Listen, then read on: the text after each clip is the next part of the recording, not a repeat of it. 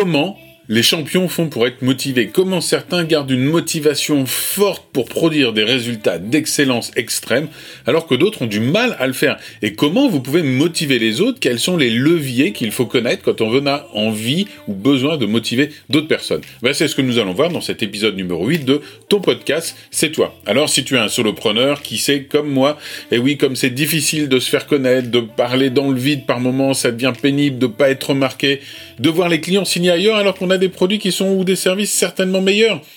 Et on ne sait plus par où donner de la tête tellement il y a de propositions. Alors, si c'est ton cas, tu es à la bonne place pour devenir l'entrepreneur avec lequel tout le monde voudra travailler. Et ça commence donc maintenant. Allez, c'est parti. Pourquoi donc certains des champions ont une motivation qui semble si forte? Eh bien, en fin de compte, alors, euh, je ne vais pas rentrer dans un grand, grand euh, modèle parce qu'il y a des centaines, euh, j'exagère peut-être, mais en tout cas des dizaines de modèles de la motivation. Mais je vais vous parler de deux types de motivation qui est vraiment très facile à comprendre, très utile et qu'on peut trouver aussi bien dans le domaine du sport que de l'entreprise, quand on est manager, quand on travaille avec des indépendants, quel que soit l'univers dans lequel vous êtes avec vos enfants, ça marche tout le temps.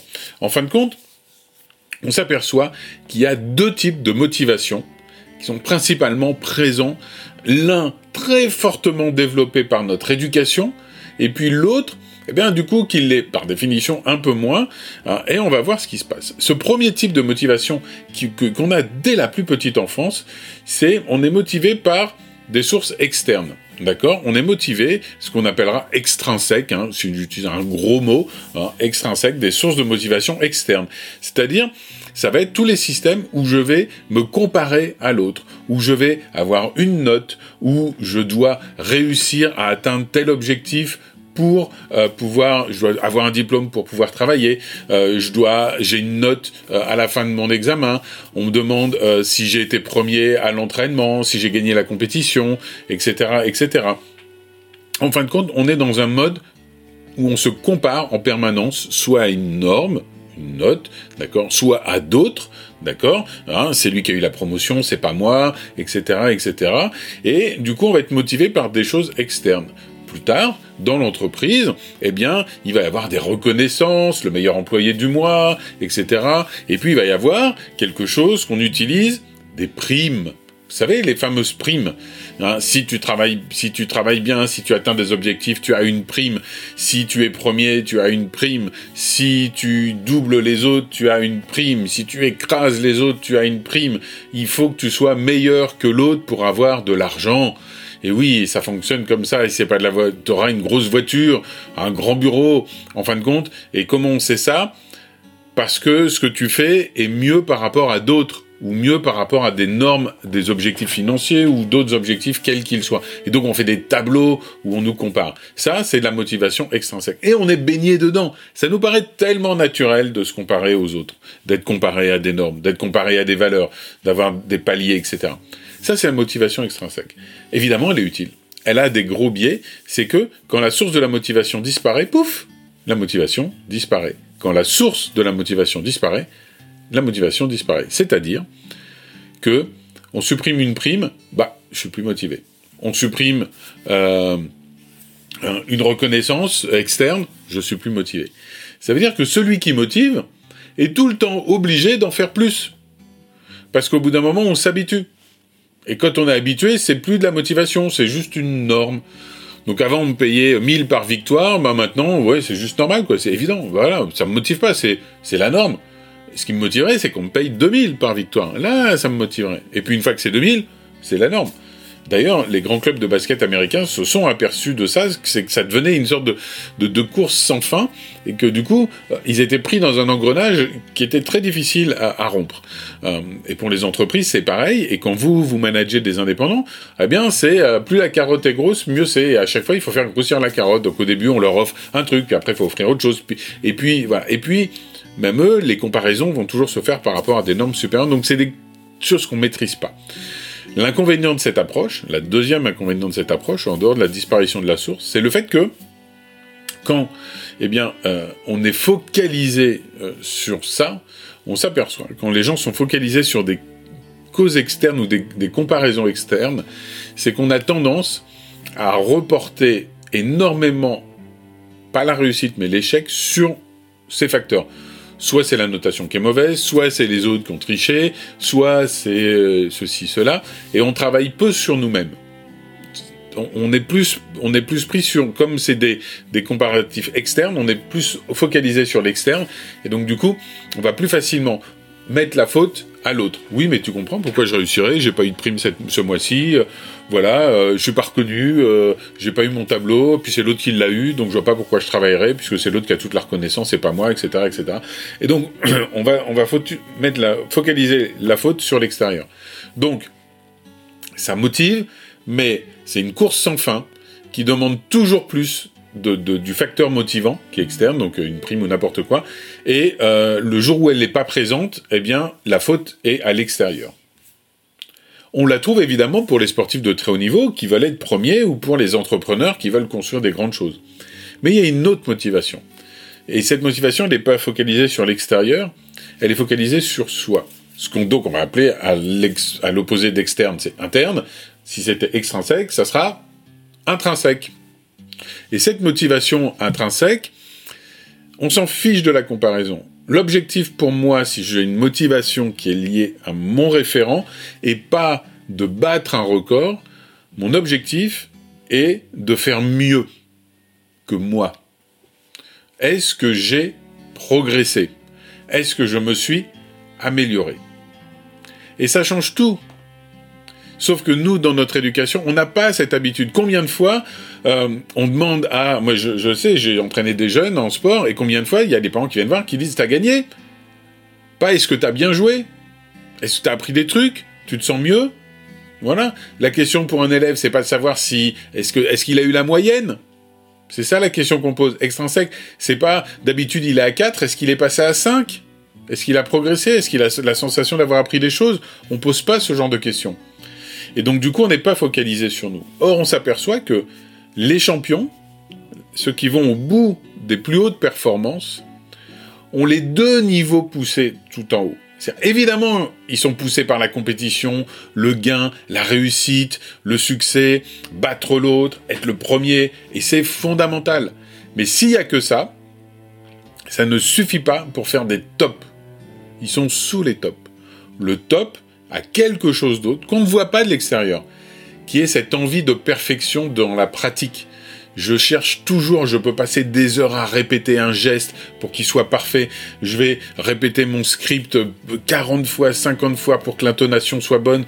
Je vais répéter ma pièce de théâtre jusqu'à ce que je la sente m'habiter. Je vais, voilà, je veux progresser. Et ça, c'est quelque chose on n'a pas l'habitude. Et pourtant, c'est facile de poser des questions sur et alors, tu as la sensation d'avoir appris des choses, et alors, qu'est-ce que tu pourrais faire pour améliorer ta performance? On s'en fiche de l'autre. Et donc, ces deux motivations sont présentes. Naturellement, vous l'avez compris, la motivation extrinsèque, externe, est très très poussée. On la trouve partout, tout le temps. Depuis, dès qu'on rentre à l'école jusqu'à plus tard. Jusqu'à tout le temps. L'autre, c'est à nous de la développer et c'est à nous de la faire se développer chez les autres. Et donc, quand on veut travailler pour amener des gens vers l'excellence, il faut toujours avoir cette idée en tête, c'est que oui, on peut aller vers la facilité d'aller vers cette motivation extrinsèque en proposant des cadeaux, des primes, des choses comme ça. Seulement, on rend l'autre dépendant de mes cadeaux, de mes primes, et donc si j'arrête, il arrête d'être motivé, donc si j'arrête moi de faire l'effort, lui n'en fera pas. Ou alors, on peut se focaliser sur cette motivation euh, interne et travailler sur comment je peux t'aider à progresser, est-ce que toi tu te sens mieux, de quoi tu as besoin pour te sentir mieux, etc., etc. Et donc de se focaliser sur soi. Ça a un énorme avantage cette motivation. C'est que vous l'avez compris, elle est pas liée à ce qui se passe à l'extérieur. C'est-à-dire que c'est pas est-ce que ma performance va être suffisante pour gagner un match? C'est pas ça. C'est pas est-ce que j'ai travaillé assez pour avoir ma prime? Dès que j'ai atteint ma prime bah, j'ai atteint ma prime, je vois pas pourquoi je travaillerais plus. J'ai atteint l'objectif qu'on m'a demandé, et moi j'ai mon cadeau. Donc ma motivation extrinsèque, je l'ai atteinte, puisque j'ai atteint l'objectif, qui est la prime, le cadeau, le voyage, etc. Non, là, la question c'est, non, non, non, c'est pas parfait ce que je fais. Je peux encore l'améliorer. Alors, elle est fondamentale à développer. C'est ce qui va permettre à des sportifs d'avoir des gestes d'une fluidité euh, phénoménale, à des artistes d'avoir cette, cette facilité apparente d'avoir à des entrepreneurs bah, une maîtrise du sujet où on se dit mais c'est facile d'être entrepreneur. En fin de compte, il parle aux gens, les gens l'écoutent, euh, il signe avec lui, il se développe, c'est fabuleux. C'est facile parce qu'il travaille la perfection. Mais la perfection, elle toute seule, ne suffira pas. Des gens qui sont focalisés là-dessus, et il y en a qui naturellement vont se focaliser là-dessus, eh bien ne vont pas performer. Ils ne vont pas réussir. Donc ils sont focalisés dans un truc interne, et euh, au bout d'un moment, il va y avoir tellement de dissonance entre leur focus à eux et tout le monde qui est autour d'eux, parce que le, la, majorité, comme vous l'avez compris, c'est extrinsèque, d'accord C'est comme ça qu'on nous compare. Quelle est ta place dans la société? Quel est ton métier? Est-ce qu'il est plus au-dessus de moi, en dessous de moi, etc. Motivation extrinsèque, etc., etc. On s'en fiche s'il est bon, s'il a un métier qui est inférieur au mien. Il peut être le champion du monde, moi je m'en fiche. Mon métier est classé dans ma tête supérieur au sien, donc je suis supérieur à lui. C'est comme ça que les gens voient. Donc quelqu'un qui est uniquement dans l'intrinsèque va avoir énormément de mal dans la compétition, dans la réussite, et du coup, il va se faire bouffer par d'autres, et au bout d'un moment, bah, il va devenir, si je suis un peu euh, expert de lui-même.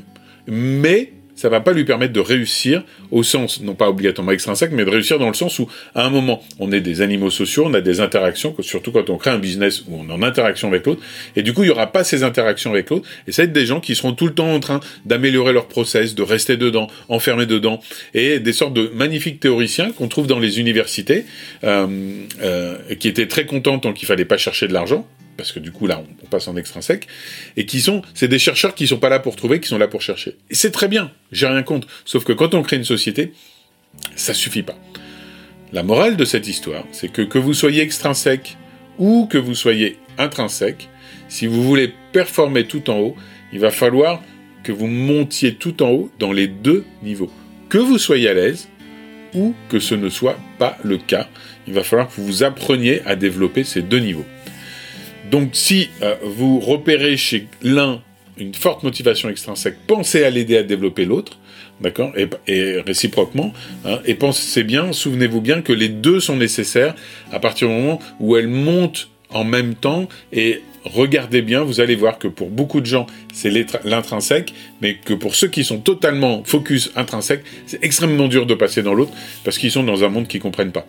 Et donc notre job à nous, ça va être toujours de penser à ces deux niveaux, où est l'un, où est l'autre, et de l'améliorer sans cesse.